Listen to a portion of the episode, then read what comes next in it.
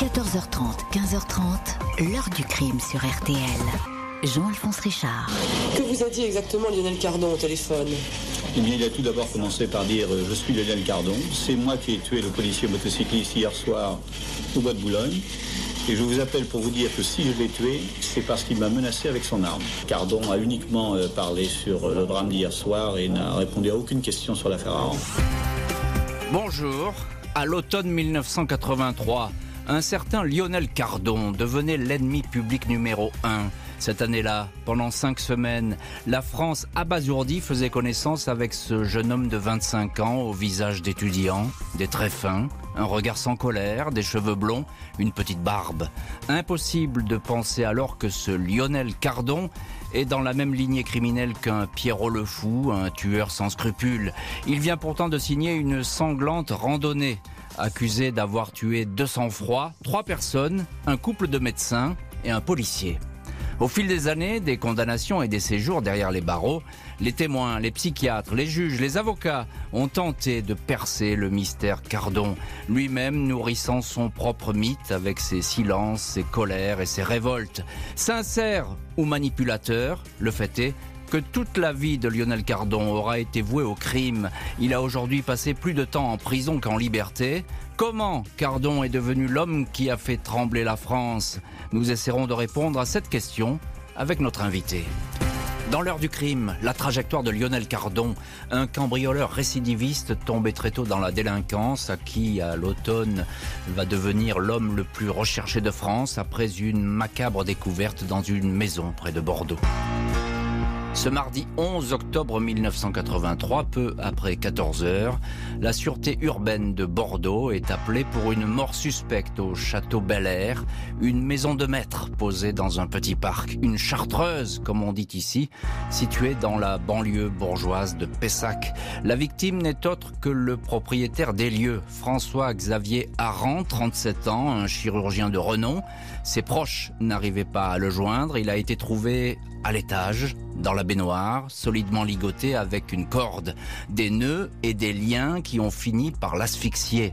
François-Xavier Aran habitait la demeure avec son épouse Aline, une anesthésiste de 36 ans. Le couple n'avait pas d'enfant. Aline est introuvable. Elle s'est volatilisée. Tout comme la BMW blanche du médecin, un meurtre suivi de la fuite de l'épouse, une séquestration qui aurait tourné au drame, un règlement de compte, l'enlèvement d'une femme médecin, les hypothèses ne manquent pas dans ce début d'enquête qui s'apparente à une partie de Cluedo. La famille et les amis des époux Aran, totalement dévastés par ce drame, décrivent un couple lumineux, uni, qui partageait les mêmes passions. Pas de tension entre eux. La piste du drame sentimental n'est pas solide, rapidement abandonnée par les policiers. L'objectif est désormais de retrouver au plus vite vivante Aline, la disparue. Mercredi 12 octobre, la BMW blanche du couple Aran est découverte à quelques 600 km de Pessac sur une route de campagne près de Nevers. La voiture est vide, mais le spectacle est pour le moins inquiétant. Il y a des traces de sang sur la moquette côté passager. Deux impacts de balles de calibre 7,65 sont repérés dans un siège et dans une portière. Les cartes d'identité des deux médecins sont retrouvées dans le véhicule. Aline Aran reste introuvable. Un avis de recherche est diffusé. La famille de la disparue lance également un appel aux ravisseurs par l'intermédiaire de son avocat, maître Philippe de Caunes. La ligne téléphonique est mise sous surveillance. Jeudi 20 octobre et vendredi 21 octobre, un homme appelle la famille et demande une rançon. Il va rappeler à plusieurs reprises. La police localise l'origine des appels, des cabines téléphoniques entre la place de la Victoire et la gare Saint-Jean à Bordeaux. L'homme est localisé, pris en filature, puis perdu. Pas question de l'interpeller. On pensait qu'il pourrait conduire les enquêteurs jusqu'à Aline Aran. Un portrait robot est établi. Un individu jeune, au visage mince. Les enquêteurs gardent ce portrait pour eux. Vendredi 28 octobre, après 17 jours de disparition, le corps d'Aline Aran est découvert dans un fossé près de Nevers. L'épouse du chirurgien de Pessac a reçu une balle de 7,65 en plein cœur. Une balle à bout touchant. L'autopsie indique qu'elle est morte au soir de sa disparition et transportée dans la BMW.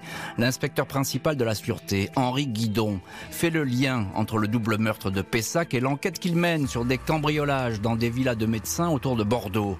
Dans l'une d'entre elles, il est tombé sur une carte d'identité dont la photo ressemble étrangement au portrait robot du ravisseur d'Aline Aran. Le suspect est un certain Lionel Cardon, 25 ans. Malgré son jeune âge, c'est déjà un cambrioleur chevronné. Il est sorti de prison cinq mois auparavant après avoir purgé six ans de détention pour des braquages.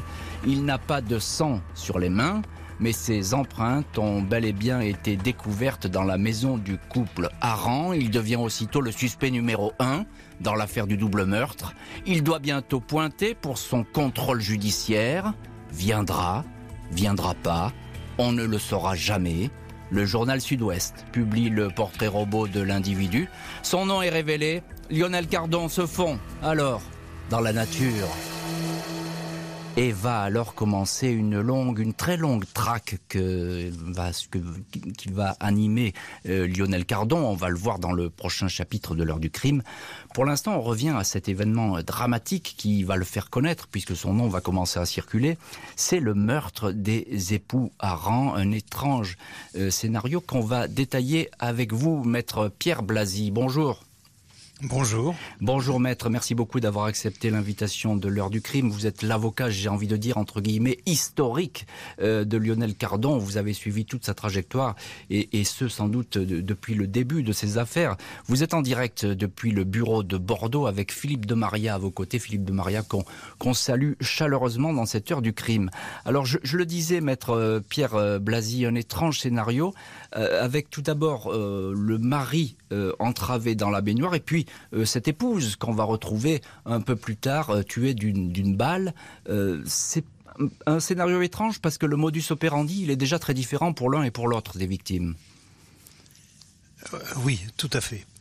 Et ce qu'il y a d'extraordinaire, si vous voulez, dans cette histoire, c'est que on va retrouver un certain nombre d'éléments dans la maison des époux c'est-à-dire dans l'endroit où a été tué le chirurgien, Mhm.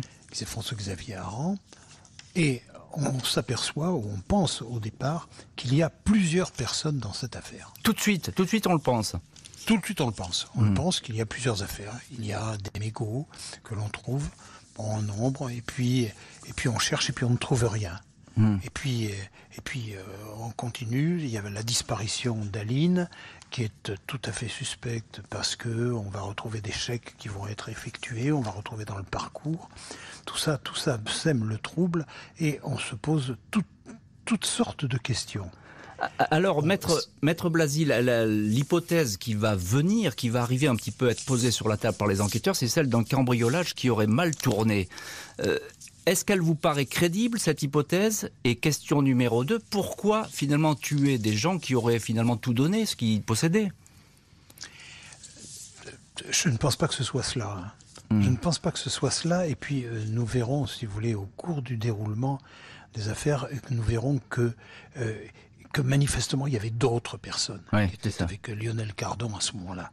Et, Lio- et Lionel Cardon C'est d'ailleurs. toujours ce qu'a dit, euh, c'est toujours ce qu'a dit et ce qu'a soutenu Lionel Cardon. Exactement. A- Lionel Cardon, il va répéter qu'effectivement, il n'était pas seul, il décrira un couple, mais on va y venir un peu plus tard à ce qu'il va dire Lionel Cardon. Euh, pour l'instant, Maître Blasi, il est repéré par la, la sûreté euh, de Bordeaux. Euh, On a un portrait robot qui existe. Euh, Dites-nous déjà qui, qui est Lionel Cardon? Il, est, il sort de prison, il est entré très tôt dans la délinquance. Oui, mais enfin, si vous voulez, il a eu une enfance qui a été une enfance tout à fait particulière, qui était un, bon, on peut pas dire spécialement triste, mais enfin, il a assisté au suicide de son père. Il y a eu un certain nombre d'éléments qui font que, ce- que ce garçon se trouve être peut-être pas très bien dans sa peau. Et il va retrouver, si vous voulez, la prison à la suite de cambriolages, mais des choses qui sont pas très importantes. Il va quand même comparaître devant la cour d'assises, va être condamné, va être condamné très lourdement. Euh, là, il va essayer, si vous voulez, il va se jeter euh, par, par, par une fenêtre. Enfin bref, il va se blesser. Euh, c'est-à-dire c'est en permanence un rebelle qui, qui n'accepte pas cette cette situation. Mmh. Et puis ensuite, quand il va être dehors, c'est vrai qu'il va y avoir un certain nombre de vols, mais ce sont des, des petites affaires. Mmh. J'allais vous dire des des broutilles c'est pas quelque chose qui nous donne l'impression que nous allons affaire à avoir à un moment l'ennemi public numéro un. Lors des premiers braquages, et notamment, je crois, il y a une station-service parmi ses premières affaires, il a tout de même une arme chaque fois, Lionel Cardon. Oui, enfin, là, moi, je ne l'ai pas défendu assez. Bien sûr, mais, mais, dans, son parcours que vous connaissez très bien, Maître Blasi, euh, on, sait que de tout temps, il a eu une arme en main, même s'il ne s'en est pas servi au début.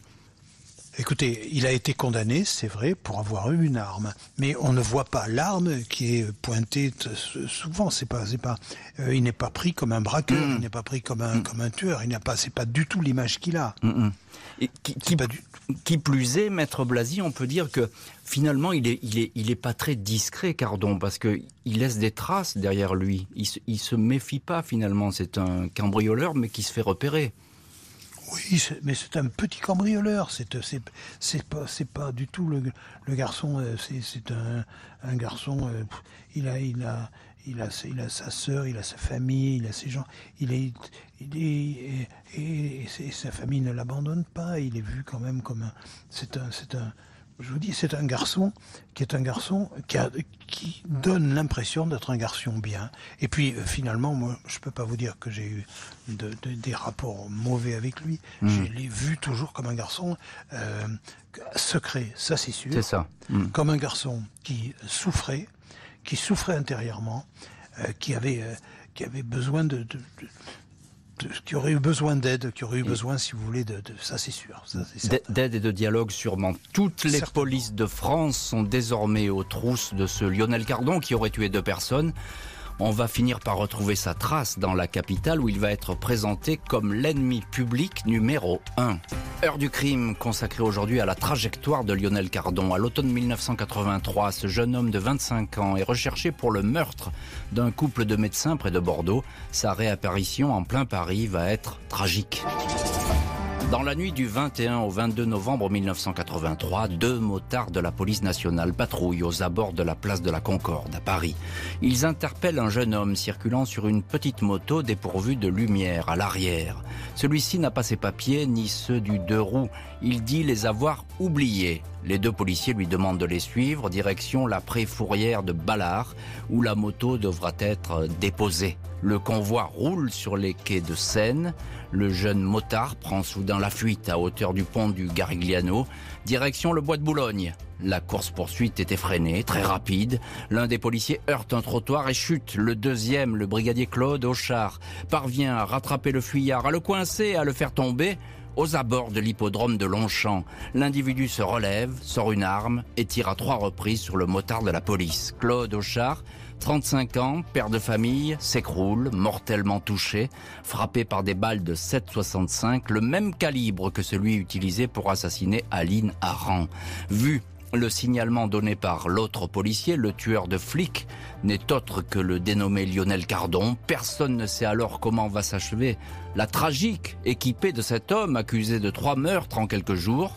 Seule certitude, avec la mort du brigadier Auchard, il devient l'ennemi public numéro 1. 22 novembre, lendemain de la traque dans le bois de Boulogne, Lionel Cardon téléphone à deux reprises à l'agence France Presse. Il explique qu'il a tiré pour se protéger, que c'est le motard qui aurait ouvert le feu en premier. Il ne voulait pas l'abattre. Il explique également être totalement étranger à l'affaire de Pessac. Il n'y est pour rien dans la mort du couple de médecins. J'ai été blessé. Je voudrais faire un, un, petit, un petit communiqué hum? ayant trait à l'affaire euh, avant, cette dramatique affaire. Oui. Et dire que je suis totalement étranger euh, quant euh, au déroulement euh, dramatique qui s'en est écoulé. L'AFP ne va pas diffuser cette information. Le bois de Boulogne est arpenté par des dizaines de policiers armés. Des barrages sont dressés dans les avenues voisines, mais aucune trace de Lionel Cardon. C'est un malfaiteur habitué à trouver de bonnes cachettes et à disparaître. 24 novembre aux alentours de midi, alors que les policiers s'apprêtent à célébrer les obsèques de leur collègue, le brigadier Auchard, la présence de Lionel Cardon est signalée dans un immeuble du 16e arrondissement, au numéro 59 de la rue Nicolo. C'est la femme de ménage de l'appartement du quatrième étage, celui occupé par l'avocate Nicole Dreyfus, qui a discrètement prévenu une voisine. Elle indique qu'un jeune homme avec un pistolet tient quatre personnes en otage dans l'appartement. Elle-même, l'avocate maître Dreyfus, Patricia, la ainsi qu'une journaliste, Annette Kahn Cardon, a fait irruption dans la matinée. Il connaît maître Dreyfus. Elle avait plaidé contre lui deux ans auparavant.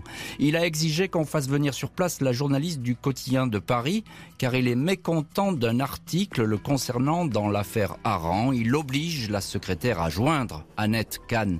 Celle-ci se rend sans méfiance au cabinet. Lionel Cardon, armé, l'a fait entrer. Il lui explique qu'il n'a pas tué les époux Aran. Il était sur place, à Pessac, mais avec des complices, un homme et une femme. Ce sont eux qu'il faut rechercher. À propos de Pessac, il a dit qu'ils étaient plusieurs, que c'est pas lui qui avait tué Aline Aran, qu'il s'agissait bien de rapt. Quand ils ont effectivement appris que le docteur Aran s'était étouffé, ils ont pris la décision en collégialité d'exécuter Aline Aran, mais que c'est pas lui qui l'avait fait, qu'ils avaient jeté l'arme. C'est ce qu'il dit, tout le monde était d'accord pour la tuer. Mais il dit que c'est pas lui qui a tiré. Le malfaiteur souhaite l'arrêt des poursuites contre lui dans ce dossier. Après, il libérera ses otages. Trois policiers sonnent à la porte du cabinet. Cardon entr'ouvre. Des coups de feu claquent. Un brigadier est touché à l'abdomen. Le substitut Laurent Davnas et le patron de l'anti-gang, Claude Cancès, choisissent alors de parlementer. À partir de 15 heures, Cardon commence à libérer ses otages. La femme de ménage, la secrétaire, puis la journaliste et enfin l'avocate en début de soirée. À la nuit tombée, après 7 heures de pourparlers, l'ennemi public numéro 1 dépose son arme et se rend. Ça y est, c'est fini. Lionel Cardon vient de se rendre. Dans l'appartement, vous le savez, depuis une vingtaine de minutes, il menaçait de se suicider. Finalement, le commissaire Cancès de la brigade de recherche et d'intervention a réussi à le convaincre de jeter son arme. Lionel Cardon vient de se rendre. Il apparaît, ce Cardon, portant une écharpe blanche. Détail noté par tous les journalistes présents une écharpe blanche pour, le, pour, laquelle on va le surnommer le tueur à l'écharpe blanche euh, dans les journaux euh, qui vont faire leur une avec cette épopée de Lionel Cardon. alors Lionel Cardon sait qu'il va être jugé pour l'affaire de Pessac à ce moment-là et la mort du brigadier au bois de Boulogne.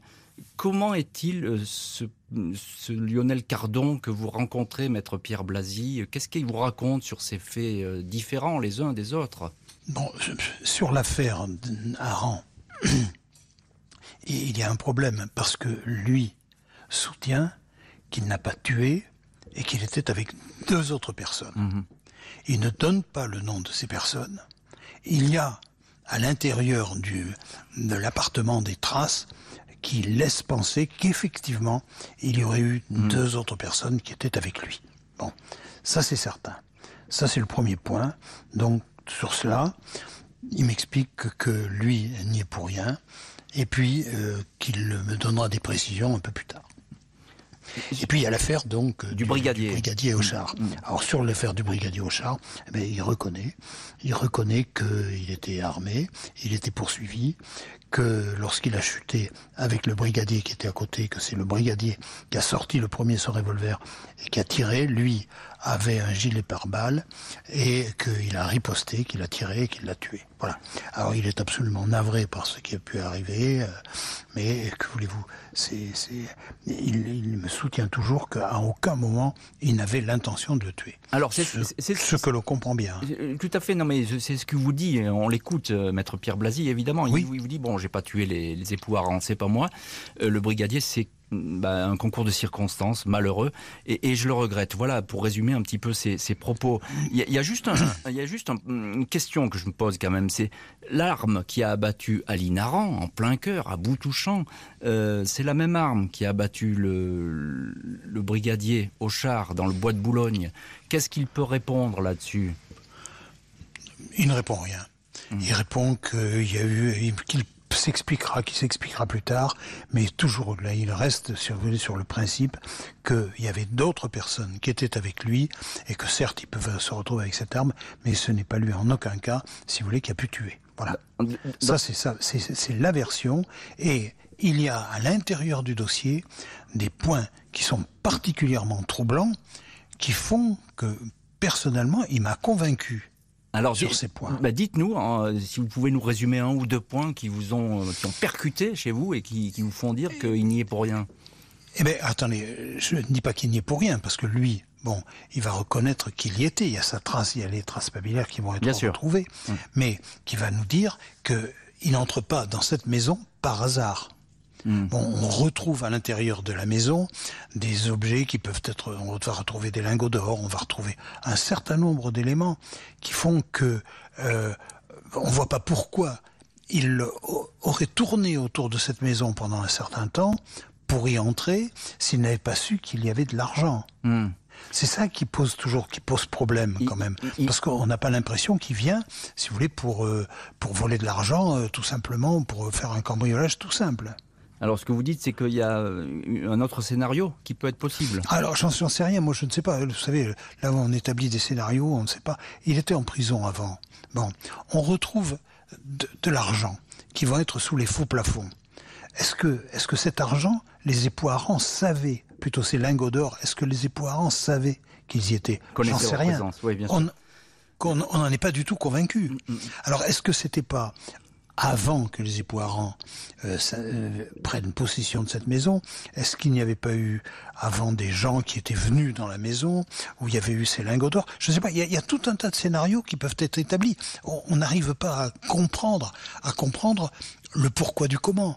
Euh, pourquoi tuer euh, le docteur Aran? C'est la question. Et le tuer de cette façon, c'est-à-dire qu'il soit ligoté et que finalement il va s'étouffer avec ses liens. Pourquoi Pourquoi partir avec Aline Aran? Alors là, on peut comprendre, si vous voulez, qu'on réclame une rançon, puisque la rançon va être réclamée. Bon, mais euh, c'est quand même, euh, on retrouve Aline Aran qui va faire des chèques, qui va faire une carte bleue. Euh, c'est c'est tout, tout, tout, cela est, euh, est extrêmement une course mystérieuse effectivement. Le tout fait à fait. le fait est, c'est que Lionel Cardon est incarcéré à la prison de Gradignan, près de Bordeaux, là où il est accusé d'avoir tué les époux Aran. C'est pour le meurtre du bois de Boulogne, celui du brigadier, qu'il va toutefois comparaître en priorité. Affaire euh, Aran, je suis totalement étranger quant euh, au déroulement euh, dramatique qui s'en est écoulé. Je n'ai rien à voir sur le déroulement. Ce qui a été dit, euh, c'est totalement faux. Au programme aujourd'hui de l'heure du crime, la trajectoire de Lionel Cardon, traqué pendant cinq semaines en 1983 pour les meurtres d'un couple de médecins près de Bordeaux, puis d'un policier à Paris. Trois ans plus tard, il comparaît devant une cour d'assises. Ce 9 avril 1986, Lionel Cardon, chevelure blonde, blouson blanc, pose tranquillement dans le box des accusés devant les photographes et les caméras, flatté et étonné qu'on se presse ainsi autour de lui. Il est jugé pour la mort du motard de la police Claude Auchard le 22 novembre 1983 et la prise d'otage de la rue Nicolo. Si ce jour-là il portait un gilet pare-balles et un pistolet, ce n'était pas pour tuer mais pour se défendre, assurent ses avocats. Cardon fixe tout le monde d'un regard incisif, traite au passage Henri Garot, avocat de la partie civile, de facho, un homme instable émotionnellement, très immature selon les psychiatres. Au moment des faits, Cardon avait perdu son jugement. Ce fut la course folle d'un malade désemparé, ajoutent les experts. L'accusation constate tout de même que le 765 qui a tué le brigadier avait déjà tué Aline Aran à Pessac. L'arme m'a été donnée en novembre, assure Cardon, soit après le double meurtre des médecins. L'avocate, prise en otage, affirme que Cardon lui avait dit que sa cavale n'avait plus de sens, ajoutant ⁇ Si je survis, je vais retourner en prison, je préfère m'autodétruire. Cardon ne convainc pas les jurés de sa fragilité, il est condamné à la perpétuité. 2 décembre 86, huit mois après sa condamnation par la Cour d'assises de Paris, Lionel Cardon se présente devant celle de Bordeaux. Il est à nouveau de blanc vêtu. Lors des quatre jours d'audience, l'accusé a le sentiment qu'il est condamné par avance pour les meurtres des époux Aran. Il traite avec mépris le président de la Cour, lequel lui rend l'appareil. Cardon apparaît ainsi comme un écorché vif. Il s'exprime peu, indique qu'il était à Pessac avec deux complices, Patrick et Isabelle, un couple qui connaissait les époux Aran. Ce sont eux qui aurait tué. Mais l'enquête n'a jamais retrouvé cet homme et cette femme. Les avocats de Cardon affirment que ces complices existent. Comment, en effet, un homme seul aurait pu attacher le chirurgien de façon si complexe dans la baignoire, tout en le tenant en joue avec un pistolet? L'accusation répond que Cardon est un solitaire et que seules ses empreintes ont été décelées sur les lieux de ces cambriolages. Il s'insurge, il est expulsé, coupable du meurtre de Ali Naran, coupable de complicité de meurtre pour son mari, François-Xavier Aran, et c'est à nouveau la perpétuité. Deux fois la perpétuité en quelques mois euh, pour, euh, euh, Lionel Cardon, c'est un cas assez rare dans l'histoire du crime. Et, c'est un accusé chaque fois pour le moins rebelle lors de ses procès. Maître Pierre Blasi, vous, êtes l'avocat historique de Lionel Cardon, vous le connaissez bien. à chaque fois, il a essayé de, de prendre la parole et de s'insurger contre, contre ses juges, finalement. Écoutez, je ne voudrais pas critiquer la justice. Mais, dans le déroulement des procès, il y a quand même quelque chose d'anormal. L'ordre chronologique aurait dû être suivi. Ça, a, été, beaucoup remarqué à l'époque, ça. Hein. Évidemment, ça a été beaucoup remarqué à l'époque, mais les conséquences n'ont pas été n'ont pas été concrétisées. Si vous voulez, il est anormal qu'il comparaisse à Paris dans une affaire qui est une affaire euh, gravissime, bien évidemment, mais avec l'image de quelqu'un qui a tué deux personnes à Bordeaux. Mmh, mmh. C'est l'impression que nous avons. C'est comme cela que vous expliquez. Et c'est ça le problème. Que vous expliquez cette espèce de révolte permanente chez lui? Bien sûr. De bouillonnement. Bien évidemment. Bien évidemment. Bien évidemment. Lorsqu'il arrive et qu'il dit qu'il n'a rien à voir avec l'affaire de Bordeaux, bon, c'est une chose. On verra. On s'expliquera sur Bordeaux. Mais il est déjà condamné. Il est déjà considéré comme coupable pour l'affaire de Bordeaux. Alors parlez-nous. Donc lorsque lorsqu'il arrive, lorsqu'il arrive devant la cour d'assises de Paris, bon, on ne voit qu'en lui le tueur. Il va se retrouver face bon, à un homme redoutable qui est un avocat euh, extraordinaire, mais habitué des parties civiles, qui va être euh, Maître Garot, et Maître Garot va l'énerver, hmm. va l'énerver sans arrêt. Oui, il va et puis il va répondre à Maître Garot. mais il... va y avoir le président qui va euh, effectivement l'interroger et qui va l'interroger sur des points qui sont des points euh, très clairs, mais qui ne me semblent pas, mm, à mm. moi, mm. être des points essentiels. Par exemple, on va dire préméditation, assassinat. Non, il n'y avait pas assassinat. Il part pas là pour tuer le policier. Il va le tuer, certes, il va y avoir, mais on va considérer que le fait qu'il ait une arme, eh ben, c'était déjà une préméditation pour tuer. Suffit à qualifier l'assassinat. Un, mot encore, maître Pierre Blasi, sur le procès de Bordeaux. Est-ce qu'il est, est, est, différent, là, Lionel Cardon Attendez, oui, là, je voudrais quand même terminer, si vous voulez, sur le procès. Ben, on, va, on va y venir, si vous voulez, dans le, au, procès de Bordeaux, dans le chapitre suivant. Un dernier mot, très court, sur, sur Paris. Euh, sur, sur euh, Paris ou sur Bordeaux? Allez-y, sur Paris, parce qu'on n'a pas le temps, là. On, va, on va, on va le faire dans le chapitre suivant. Sur, sur, Paris, je vais vous dire qu'il y a l'affaire de Dreyfus. Maître Dreyfus va venir témoigner. Bon, et elle, elle, explique comment ce garçon a besoin de parler. Il voulait parler, il voulait s'expliquer. C'est vrai qu'il il était, il, il, il, voulait qu'on arrive à comprendre, si vous voulez. alors attendez, ça c'était quelque chose de très difficile. Mais comment il aurait pu, il avait tué le, brigadier Auchard. Il le regrettait. C'est pour ça qu'il s'expliquait avec ça. Mm, mm. Et puis qu'il disait qu'il n'avait rien à voir avec l'affaire de Bordeaux. Alors sur l'affaire de Bordeaux, bon, on va en parler tout à l'heure. Il y avait tellement de choses. Bien sûr. Et on va y revenir, je vous promets, dans le chapitre suivant, parce que c'est un procès aussi qui a été euh, passionnant. De perpétuité pour Lionel Cardon, qui va tout faire pour prendre le large, s'évader il va également essayer de rompre avec son passé criminel, les cambriolages et les coups de feu, mais celui-ci, ce passé, va inexorablement le rattraper.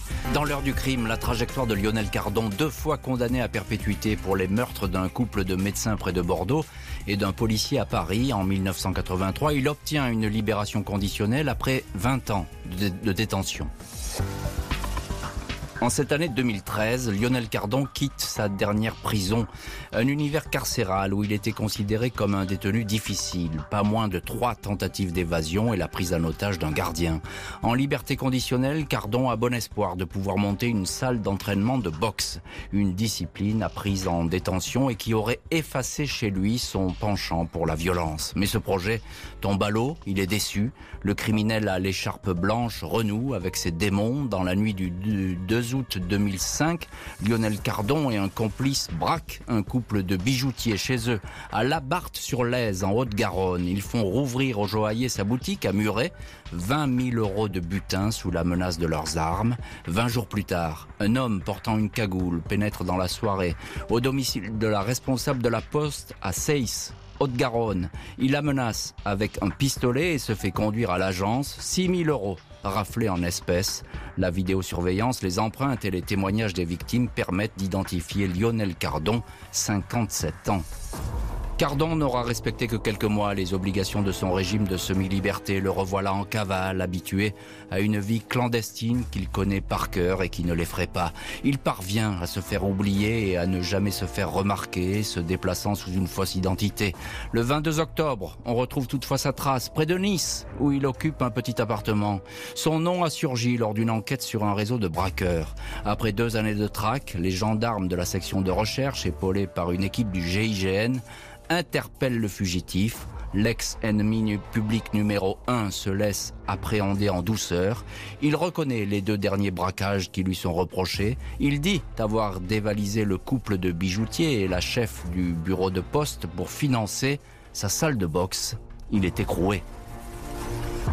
Alors on va beaucoup parler après de la rédemption de Lionel Cardon à sa sortie de prison euh, lorsqu'il est, lorsqu'il est libéré. Je voudrais mettre Pierre Blasi, qui est notre invité aujourd'hui dans l'heure du crime, avocat de Lionel Cardon, que vous reveniez, euh, je vous l'ai promis, sur ce procès euh, de, Toulouse, de Bordeaux, avec notamment ce qu'on lui reproche, c'est-à-dire le double crime des époux Aran. Oui, alors, justement, c'était un procès, c'était un procès qui a été un procès assez extraordinaire. Parce que lorsque Cardon arrive, comme vous l'avez noté, il est déjà condamné à perpétuité. Mhm. Et il va essayer de s'expliquer. Bon, on ne va pas le croire. Il va toujours dire qu'il y a un couple qui était avec lui.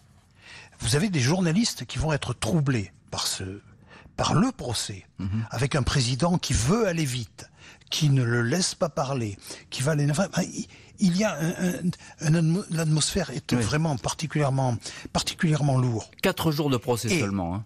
Quatre jours de procès seulement. C'est une affaire qui aurait dû prendre au moins 15 jours mm. ou au moins 10 jours. Mais enfin, quatre jours, non, il fallait que ça aille vite, il fallait que ça aille vite, il fallait, il fallait que Cardon soit condamné et qu'on n'en parle plus.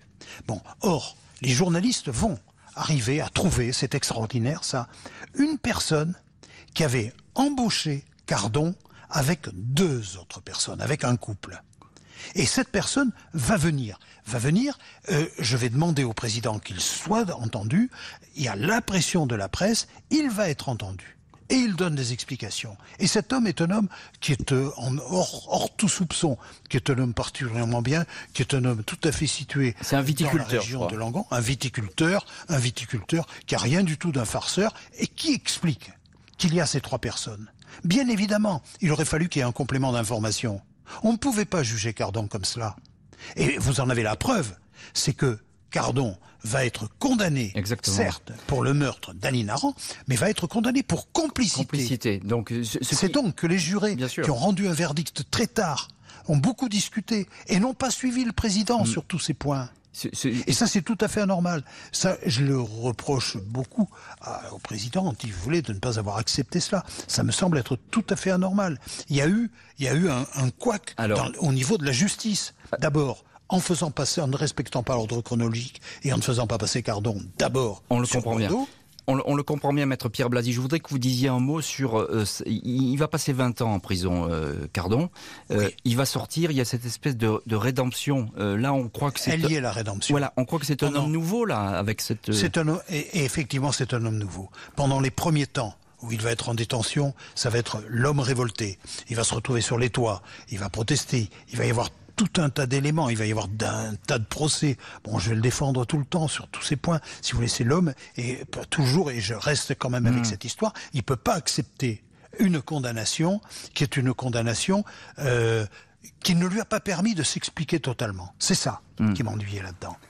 Et puis finalement, bon, Cardon va se réadapter avec la boxe, va devenir un prisonnier, j'allais dire quasiment modèle. Mm. Et puis je vais obtenir sa libération conditionnelle. Et puis il y aura la, rechute. il y aura la rechute évidemment. On en parlera si vous voulez dans, le dernier chapitre de l'heure du crime, cette rechute, parce que elle est vraiment, euh, elle colle à la peau de, Cardon. La prison et Cardon, c'est une vie euh, carcérale finalement. Lionel Cardon, ou l'éternel recommencement, il va à nouveau comparaître devant une cour d'assises pour ses ultimes forfaits. Il a encore une peine qui pourrait lui interdire de regoûter un jour à la liberté. Dans l'heure du crime aujourd'hui, la longue dérive de celui qui fut l'ennemi public numéro 1 dans les années 80, Lionel Cardon. Après 20 ans de prison pour trois meurtres, il avait renoué avec le braquage. Le revoilà donc devant les assises à l'été 2018. Ce 11 juin 2018, Lionel Cardon est attendu devant la cour d'assises de la Haute-Garonne à Toulouse pour vol avec violence, les enlèvements et les séquestrations d'un couple de bijoutiers et d'une postière. Mais seul son complice est présent dans le box. Cardon est absent en raison d'une grève de la faim au cours de laquelle il a perdu 40 kilos. Le détenu à l'isolement à la centrale de Lannemezan souhaite protester contre la révocation de sa liberté conditionnelle. L'un de ses avocats, Édouard Martial, le présente comme un moribond. Il dit avoir dû le porter pour le raccompagner jusque dans sa cellule. Le report du procès est malgré tout refusé. Lionel Cardon est condamné à 20 ans de prison.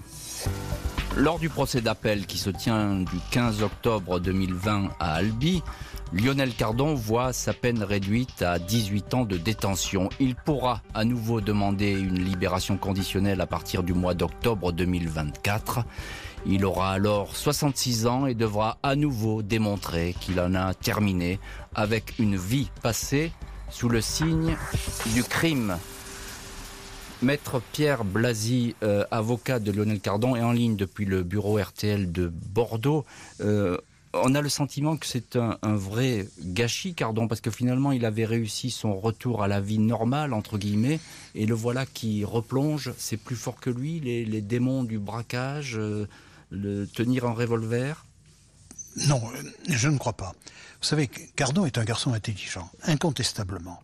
Et puis en plus, c'est un garçon qui est cultivé. C'est un garçon qui écrit remarquablement bien.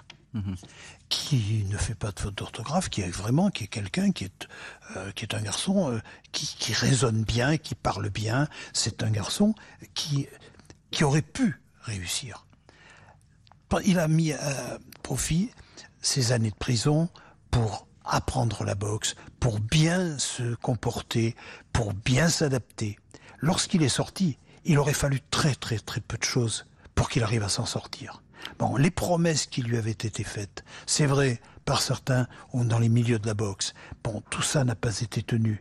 Il n'a pas été aidé et il est évident qu'avoir euh, que de monter une salle de boxe, ce dont il avait rêvé pendant des années, eh bien, a été très difficile. Mmh. Et donc, il a pensé qu'effectivement, avec un peu d'argent, sur un coup, sur deux coups, eh bien, il pourrait arriver à euh, qu'il pourrait arriver, eh bien, à remonter cette salle, cette salle de boxe.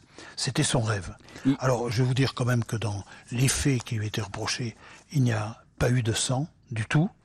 Et il y a eu, certes, des menaces qui ont pu être faites, il y a eu des vols qui ont pu être faits, mais enfin, c'était quand même, encore, encore au niveau de la justice, je ne veux pas faire des reproches, mais quand même, vous savez, quand il perd 40 kilos, quand il se retrouve être vraiment très mal, moi je me souviens à ce procès, mmh. quand je suis arrivé, je l'ai vu la veille, la veille, je me suis dit, mais c'est pas possible que ce garçon puisse comparaître. C'est un, squelette. Vous, direz à l'audience, vous allez dire qu'on a jugé un squelette, c'est ça? On a jugé un squelette. Je dis, c'est pas possible. Non, il alors il n'est pas venu. Il ne pouvait pas venir. Et le président fait faire une expertise, et l'expert dit, il ne peut pas venir. Mmh. Et malgré cela, il est jugé. Bon, nous sommes avec Martial, comme vous, avez entendu tout à l'heure. Bon, nous disons, on ne peut pas accepter oui, ça. bien sûr. Et, nous sommes partis. Et, vous êtes partis effectivement parce que et nous sommes partis parce que vous, vous estimiez qu'il ne pouvait pas être jugé. Ce qui a été fait, il a écopé de, de 20 ans. Je voudrais, on arrive au bout de cette émission, Maître Blasi. Euh, désolé de, vous presser un petit peu, mais on, a, on a l'impression qu'il a été toujours très seul, euh, Lionel Cardon. Euh, mais il a toujours été très seul, c'est sûr. Pas, pas vraiment, pas vraiment de famille pas vraiment d'amis. Je ne sais pas si c'est vrai. Vous le connaissez bien. Ben oui, je le connais bien, si vous voulez. Euh, Vous savez, quand vous faites 20 ans de prison ou quand vous faites 10 ans de prison, euh, vous perdez les amis. Hein. Hmm. Vous n'avez pas beaucoup de gens qui sont derrière vous euh, pour vous, pour vous suivre. Puis la famille euh, n'est pas, pas une famille qui avait des gros moyens, qui pouvait l'aider après pour monter une salle de boxe. Ça, c'était pas possible.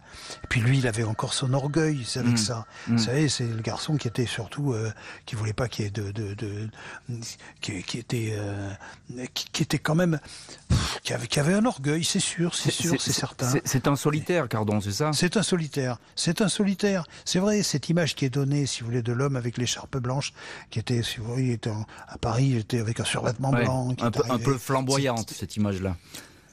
Un peu, Ouais. un peu. Et puis, alors, je vais vous dire une chose. Cardon avait un pouvoir sur les femmes extraordinaire. Hmm. C'était, moi, j'ai eu des femmes jurées qui m'ont téléphoné après, qui étaient catastrophées par le verdict.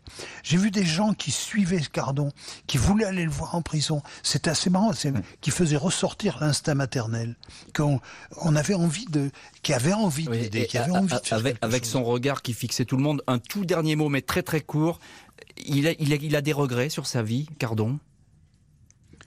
Bon, que voulez-vous que il vous le dira pas qu'il a des regrets. Mais il a Mais notre- c'est évident. Mais c'est Mais évident. c'est évident que dans toutes ces histoires qui n'ont rien rapporté, qui n'ont rien donné, des histoires de, des histoires de rien, Ouais. des histoires dans lesquelles il emporte un secret. Bien sûr. Quand euh, il n'a pas donné les noms des personnes qui étaient avec lui, quand il n'a pas dit tout cela, tout cela c'est quelque chose. Il ne le dira pas. Merci beaucoup, maître Pierre Blasi, d'avoir été euh, l'invité de l'heure du crime. Merci à notre correspondant, le chef du bureau RTL de Bordeaux, Philippe de Maria, d'avoir été à vos côtés. Merci à l'équipe de l'émission, Justine Vignot, Marie Bossard à la préparation, Danima Touk à la réalisation. L'heure du crime, présenté par Jean-Alphonse Richard sur RTL.